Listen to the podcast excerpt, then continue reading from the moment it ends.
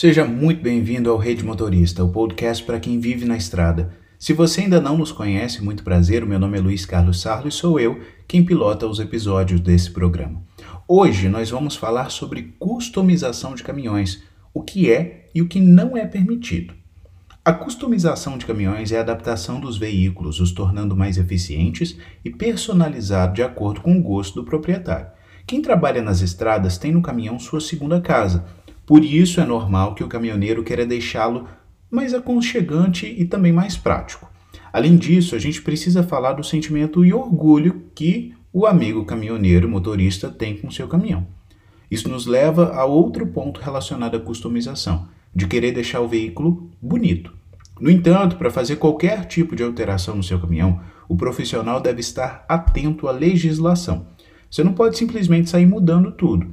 Sendo assim, você quer saber o que pode o que e como deve ser feito em seu caminhão? Então continue ouvindo esse podcast. A customização de caminhões, ela traz algumas dicas essenciais e eu vou dar aqui seis dicas para você entender melhor sobre esse assunto. Entenda o que pode ser feito na customização de caminhões e o que é permitido e as orientações para isso. Primeira dica diz o seguinte: é permitido o uso de película em caminhões?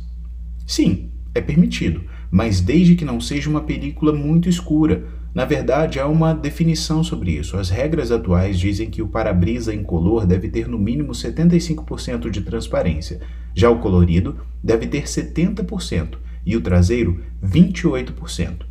Não respeitar esses limites é infração considerada grave, com 5 pontos na carteira, multa de R$ 195,23 e retenção do veículo para que o mesmo seja regularizado. A segunda pergunta, também dica, é a seguinte: posso fazer alterações no motor?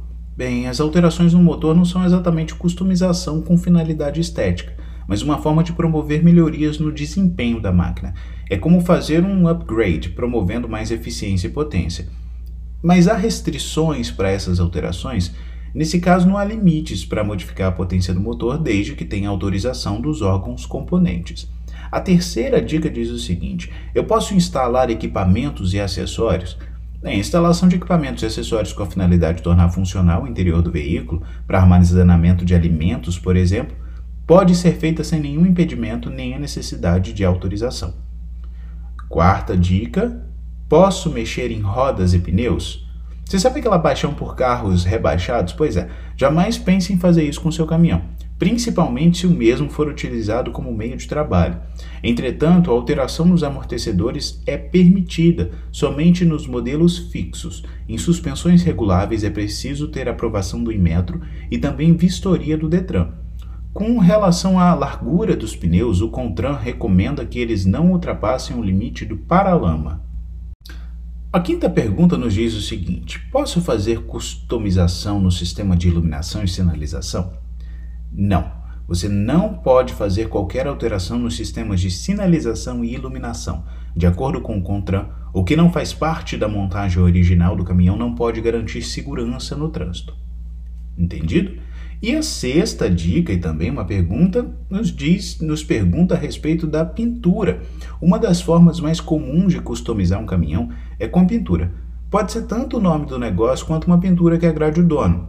A ideia é usar a criatividade e a imaginação. Né? No entanto, deixamos uma dica aqui para você. Se for seu meio de trabalho, pense na repercussão e em sua reputação, pois dependendo do tipo de pintura que fizer, vai atrair muitos olhares e também críticas. Apenas não deixe que isso atrapalhe o seu negócio e também o seu trabalho. Se você tiver dúvidas sobre pintura, pense em formas de tornar o seu veículo mais potente e deixe a pintura para quando tiver certeza sobre a sua decisão. Se você gostou desse podcast, por favor, compartilhe com mais dos nossos amigos motoristas e até amanhã no nosso próximo episódio.